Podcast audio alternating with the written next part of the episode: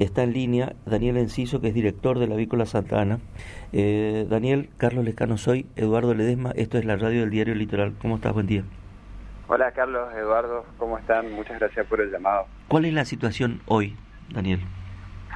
Y bueno, hoy estamos, este, ganamos un día, digamos, ayer tenía que realizarse el, sacrificio. Este, y estamos esperando, eh, rezando, para que para que la justicia ordene la toma de otra muestra.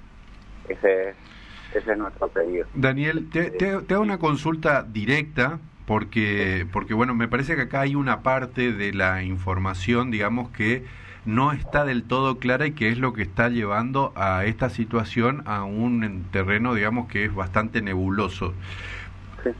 ¿Por qué se, eh, ante la ante la posibilidad del cierre de una empresa, ante la posibilidad del sacrificio de 200.000 animales, ante la posibilidad de la pérdida de 150 puestos laborales, ante esa gravedad este, en un momento de la economía que es bastante, bastante grave, ¿por qué no se puede hacer un nuevo PCR y punto?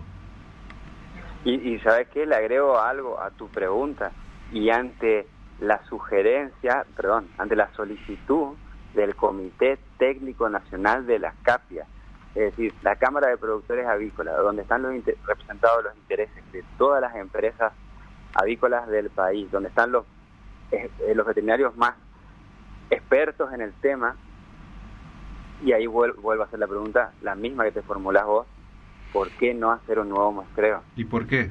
¿El SENASA dice algo? No nos dice nada, es, este, va, sí, responde en tono militar, sacrifiquen las aves, tienen 48 horas, caben las fosas. Eh, y ayer tuvo otras de estas determinaciones, le suspendemos la certificación sanitaria completamente. Dejó a la empresa hoy paralizada. ¿Por qué? Porque nosotros, además de la producción de huevo, que es nuestra actividad primaria, complementamos esa actividad como cualquier pyme, con eh, ventas de, congelados, de pollos, de derivados que vienen de un establecimiento oficial a otro. Bueno, ayer nos quitaron la posibilidad también de trabajar con esos productos. Eh, hay un audio, un perdón, un video que, anda dando vueltas este, por eh, que facilitado por la empresa que eh, pone, digamos, de algún modo la duda sobre la toma de la muestra. Eh, un mal procedimiento de los técnicos de el SENASA. Entonces, uno lo que, lo que infiere de esa situación es que alguien está encubriendo a alguien. Yo no sé, pero nosotros ayer escuchábamos anonadados a la directora nacional de sanidad animal, es decir, la máxima autoridad del país, afirmando en radio que los técnicos del SENASA participaron de la muestra. Y nosotros ya habíamos, lo habíamos presentado estas pruebas que hoy están en los medios, en la justicia, el, el sábado, en la, en la denuncia que hicimos, o el, o el domingo. la verdad que no sé, los, días para mí hoy son todos de corrido ya. Este, con esas pruebas de video y los, los videos y los DVR están a disposición también de la justicia.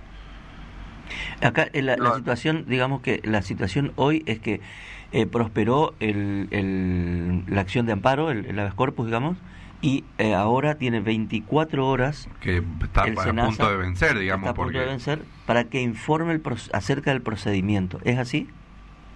Así, así, así tengo entendido también que el amparo este, cometido con, con esa característica. La misma justicia que está actuando es la que puede en todo caso eh, determinar que se haga un nuevo PCR, digamos.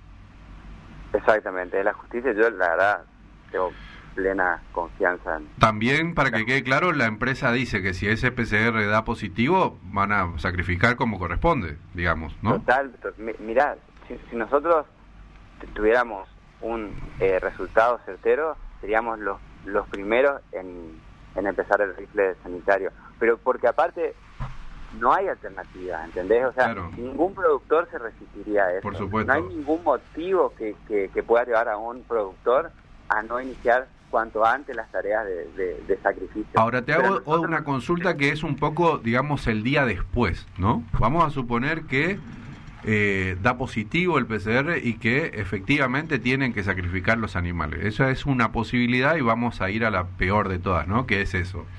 Eh, como estamos en una situación que es no buscada, digamos, y incluso tengo entendido que eh, estas cuestiones difícilmente se puedan prevenir porque, bueno, corresponden a, a, brotes que, que suceden, el, el, Estado se hace cargo de, de las 200.000 este, de la pérdida económica o eso corre por cuenta o existe alguna línea de crédito o algo que pueda ayudar a la, a la firma eh, que, que, tiene que usar el rifle sanitario para poder sustentar a los trabajadores, para poder mm, recomenzar la actividad, etcétera? Tengo entendido que no, que no hay nada para para nosotros sería irremediable. no, no, no, por, por fuerza propia no podríamos levantarnos de un golpe así. Hoy, hoy tenemos 200.000 gallinas porque hace 40 años empezamos con una. Bien, estos datos son importantes. Hace 40 años que está la firma. Exactamente. El otro es, ¿qué cantidad de empleados tiene? Cientos, alrededor de 150. 150. ¿Y eh, qué cantidad de aves se deberían sacrificar según Senasa? ¿La, la totalidad de las aves de la explotación? ¿200.000? mil? mil, exactamente. Eh, y eso, traducido en pesos, ¿cuánto es el capital?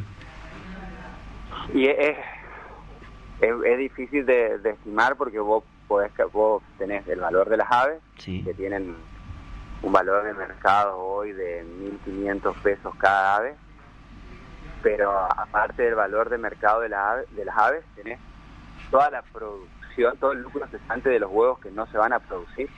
Esas aves están en, su plenitud de, vida de, postura, tienen por delante más de un año de producción, entonces tenés que sumarle al valor de las aves todos los ingresos que no vas a tener, porque ¿por qué esa ave tiene hoy el valor de, de 1.500 pesos cada una? Porque vos durante cuatro meses invertiste, tres meses, cuatro meses, o sea, se cuentan semanas, quiero hacerlo sin tema. Invertiste en alimentos, en sanidad, en crianza. Vos, en nuestro caso, compramos un pollito que tiene 48 horas de vida y lo empezamos a cuidar y a preparar para ingresar después en una edad de postura.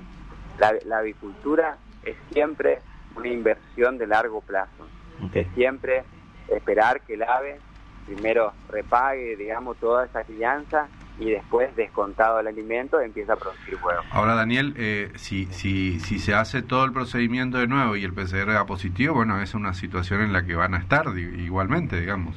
Sí, es, es, una, es una, una tragedia y nos va a doler este, muchísimo, pero sabemos que, que puede pasar, digamos, no, no, no somos inmunes a la gripe. Argentina no aprobó las vacunas todavía. Ayer, Francia compró 70 millones de vacunas, nosotros con las vacunas estamos muy atrás, mm. este, pero sí, es irremediable. no Pero mira, si no aplicas el rifle sanitario, el virus se lo aplica. Eh, claro. No, no, sí, eso no, no, tiene remedio. ¿Alguna, vez, ¿Alguna vez le pasó algo parecido o alguna vez tuvieron que aplicar rifle sanitario en los 40 años de vida de la empresa? No, nunca nos pasó. La, la vacuna no está en Argentina porque todavía no pasa los eh, no pasa el ADMAT o, por alguna otra cuestión. Desconozco los detalles técnicos, pero Argentina hoy no tiene vacuna. Daniel, no tiene vacuna. Eh, contame un poco el quién comenzó esta actividad. Contame eso. Eh, en realidad la granja la compró mi abuelo eh, cuando era la granja Pausen, hace muchísimo tiempo, no, no, no, tenía aves, tenía galpones muy pequeños, digamos, que eran de otro estilo, y lo, compró con una idea forestal. Este, pero dio esa casualidad que tuvo un yerno veterinario que es mi padre, y, y bueno, y decidieron apostar a reconvertir esa granja y a empezar una actividad que desde entonces y hasta hoy en Corrientes no existe. Somos la única granja de postura de estas características de la provincia. Contame cómo se llamaba tu abuelo y tu padre. Mi abuelo se llamaba Antonio Piazza y papá se llama Daniel Luis Enciso, que hasta el día de hoy está en la granja, ahora mismo está ahí. Este, es el trabajo de, toda su vida. Yo tenía tres años cuando él entró a, a, ese, a ese predio, digamos que no es nada a lo que a lo, a lo que tenemos no se parecía nada a lo que tenemos hoy no y, bueno es el esfuerzo de, de, toda una vida de una familia abocada a, producir lo, lo, nuestro es producir no, este, esta situación nos excede enormemente Daniel gracias por estos minutos con nosotros un abrazo grande no, gracias a ustedes por llamarme. Abrazo. Daniel Enciso, director de la Avícola Santa Ana.